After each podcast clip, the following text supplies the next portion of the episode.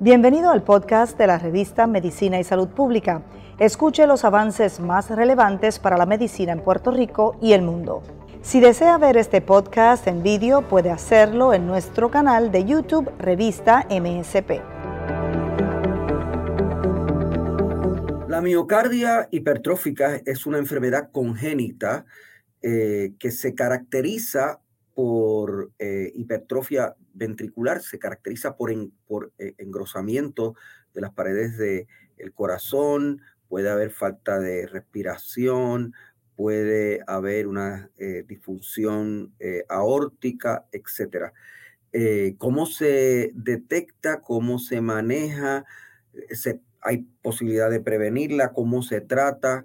¿Cómo un médico que no sea un cardiólogo puede diagnosticarla y qué hacer cuando, cuando la, la, descubre.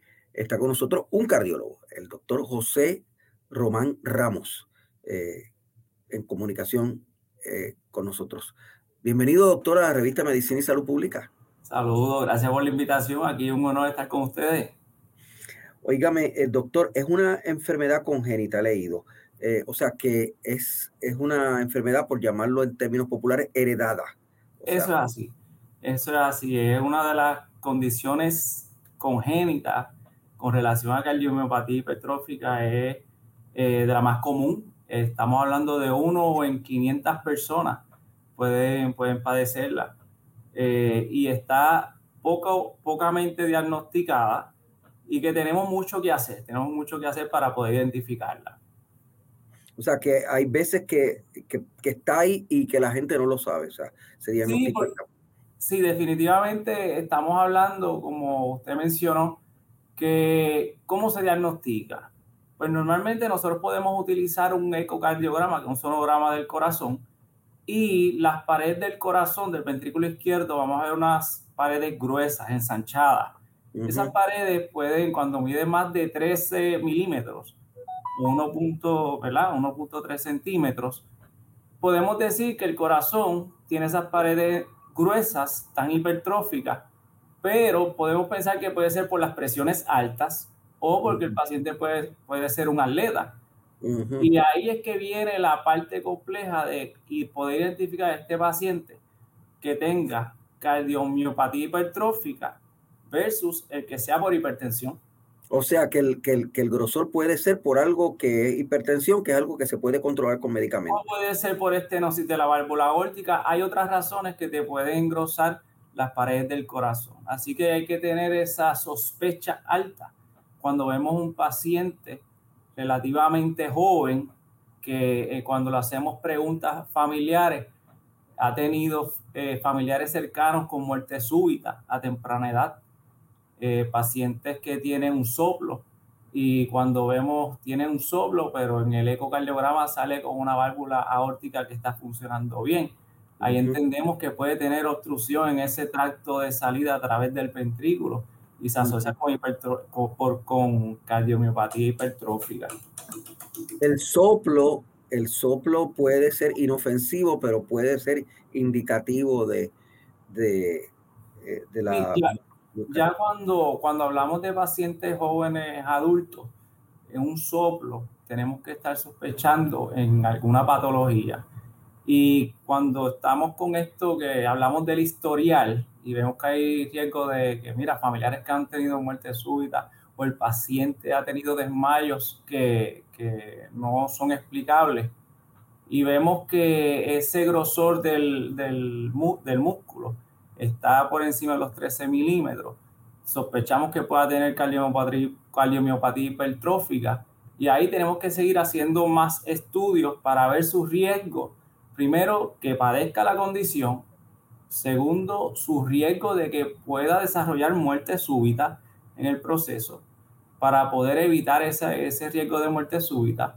Y lo otro importante, que queremos ayudar al paciente a tener una mejor calidad de vida y evitar la progresión de que ese paciente desarrolle fallo cardíaco. Puede, los síntomas pueden, pueden incluir dolor, me imagino, ¿verdad? Este, problemas de, respiración.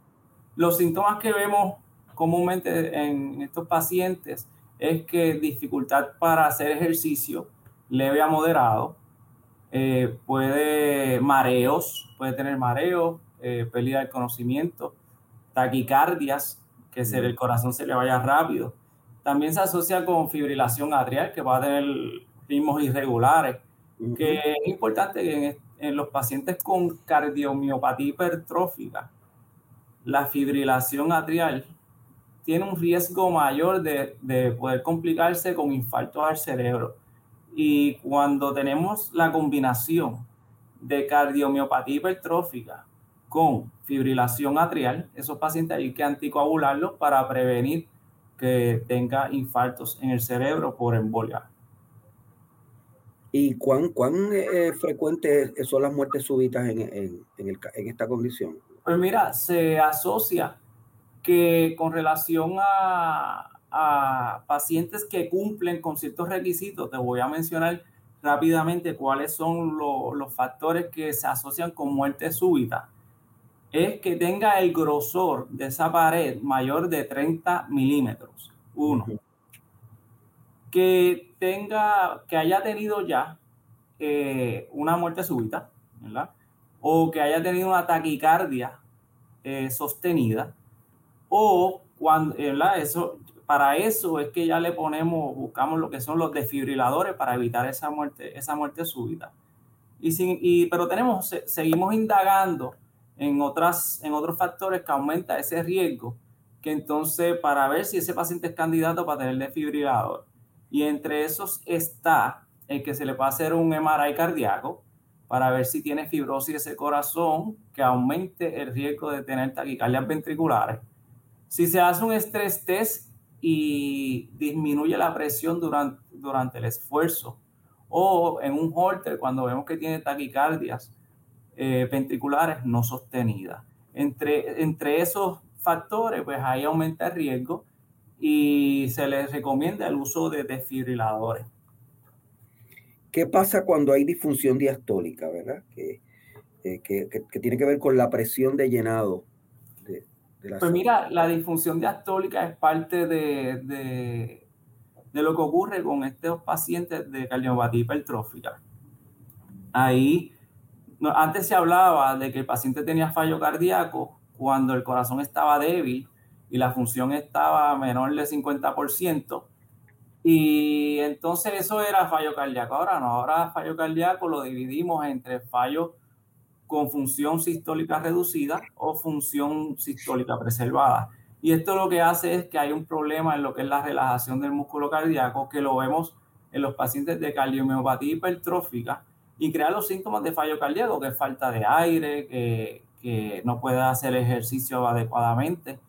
Y entonces ahí eh, es un mecanismo o una herramienta que nosotros tenemos, la, cardio, la lo que es la disfunción diastólica, para diferenciar el paciente que tiene cardiomiopatía hipertrófica o el paciente que es un paciente que tiene un corazón de atleta.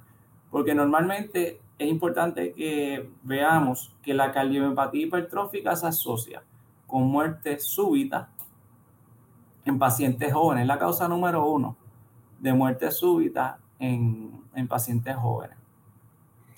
Eh, he leído también que puede provocar estenosis aórtica.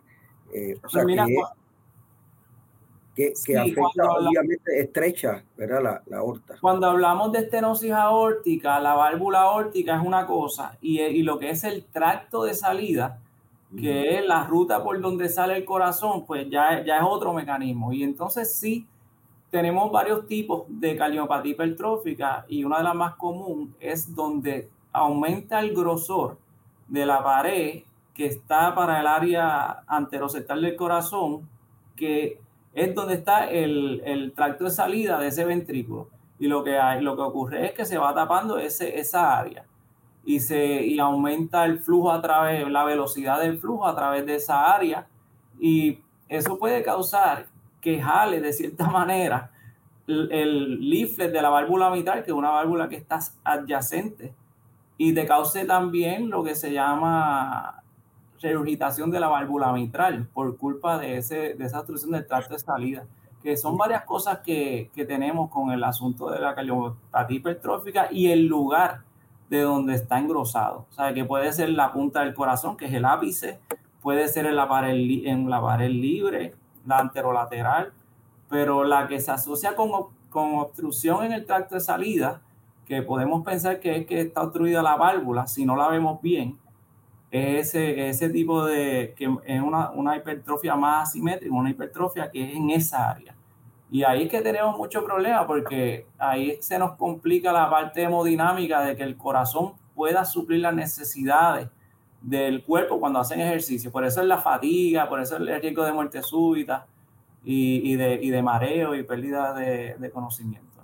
Un médico no cardiólogo que lo de, la detecta eh, debe referir inmediatamente su paciente a un cardiólogo o puede empezar a tomar unos pasos inmediatamente. Lo, eh, lo más recomendable es que eh, refiera a ese paciente a un cardiólogo porque estamos hablando de una enfermedad congénita donde es autosómica dominante, que significa que el hijo, la, el, lo que es el, la, la, la, descendencia, tiene un 50% de padecer esa condición. El, la cosa es que tiene 50% de padecer la condición de tener el gen, el gen lo que está causando la mutación en, en, lo que, ¿verdad? Porque cuando hablamos de en esta parte es un gen, son varios genes que afectan lo que es la estructura del músculo, del ventrículo izquierdo, del corazón, y la estructura donde ocurre la contracción, que le llaman el sarcómero, si nos vamos un poco, un poco más profundo, está de forma errática y hay aumento de fibrosis, no hay organización lo, eso, eso es la, lo que son los capilares que están dentro de ese músculo se, se, se ven obstruidos. Son muchas cosas que, pausa, que están ocurriendo debido a, a esa mutación. Así que sí la puede tener el 50% de, de, la descendencia, pero no todo el mundo lo va a expresar. La parte fenotípica va a ser igual. Sabe que puede haber diferentes presentaciones. Y ahí es que viene lo importante de enviarlo al cardiólogo, que tenemos esta información ya, y entonces empezamos a hablarle sobre la necesidad de hacer una detección temprana, lo que llaman el screening a sus hijos. Eso significa que hay que hacerle ecocardiograma para ver que no tengan ya la presentación de cardiomiopatía hipertrófica, se comienza mayormente eh, cuando están en el área, cuando están en la pubertad hasta los 18 años y deben hacerse cada año, año y medio. Después de los 18 se recomienda que por lo menos un eco cada 5 años. Eh, hay eh, algunos, algunas poblaciones específicas desde el punto de vista étnico que, que lo padezcan más que otros. Vamos a decir, los eh, los hispanos lo padecen más que los estadounidenses, los hombres más que las mujeres o las mujeres más que los hombres. ¿Qué sabemos de eso, doctor? Pues mira, lo que, la literatura menciona que no hay diferencia en sexo. Este, sin embargo, no estamos hablando, no se habla mucho de cuál, cuál población se ve más afectada. En general, tanto hombres y mujeres se ven, se ven similarmente afectadas y se ve afectado lo mismo hispanos que anglosajones, que... Pues o sea, esta información no, no se ve así claramente en la literatura. De lo que he estado repasando no, no lo vemos. Eh, no hacen hincapié. Muy bien. Y esto se, esta, esta condición que es, eh, es congénita, ¿se agrava por malos hábitos de, de alimentación, etcétera, o no tiene nada que ver con, con el estilo de vida? Como hemos hablado, que, que, la expresión de la misma, es un, eh, lo que es la parte fenotípica, es distinta.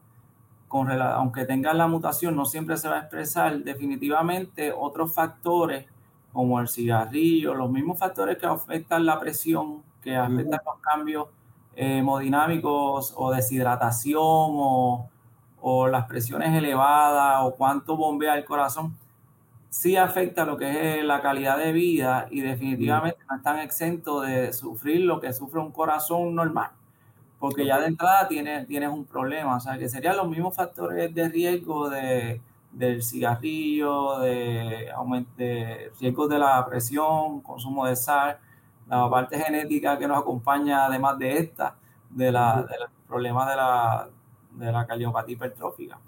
Claro. Así que es, eh, es congénito, va a estar ahí aunque uno tenga un buen estilo de vida, pero si uno tiene un mal estilo de vida, se agrava. Definitivamente, eh, debemos trabajar con la parte de la obesidad, de la buena alimentación, la hidratación adecuada, porque el paciente, si nos enfocamos en cardiopatía hipertrófica obstructiva, que es la que estábamos hablando, que se, se obstruye el tracto de salida por donde sale la sangre del ventrículo izquierdo, pues pacientes deshidratados, que están deshidratados, se asocia de que puede, puede ser más sintomático. Y desde, ¿verdad? cuando nos discuten los temas de cardiopatía hipertrófica, siempre se habla de que el tratamiento de primera línea es tener un estado eubolémico, que es de buena hidratación, y evitar eh, bloquear esa parte de, de, la contracción que no sea una forma tan vigorosa. Se recomienda también que el ejercicio se haga de leve a moderado, eh, porque definitivamente también se asocia con riesgo de muerte en atletas de alta competitividad. Así que, que ahí regulamos la parte del ejercicio. Y cuando ya tienen estos, estos hallazgos de cardiopatía hipertrófica, y entonces lo otro es que utilizamos beta bloqueadores o bloqueadores de los canales de calcio selectivo al corazón para que el pulso sea más lento y a la misma vez disminuye la fuerza de contracción, que es una de las que causan más síntomas en estos pacientes de cardiopatía hipertrófica. Gracias, doctor. Gracias por estar con nosotros. Un placer. El doctor José Román Ramos. Aquí entrevistamos a los científicos porque la ciencia es noticia en la revista de Medicina y Salud Pública.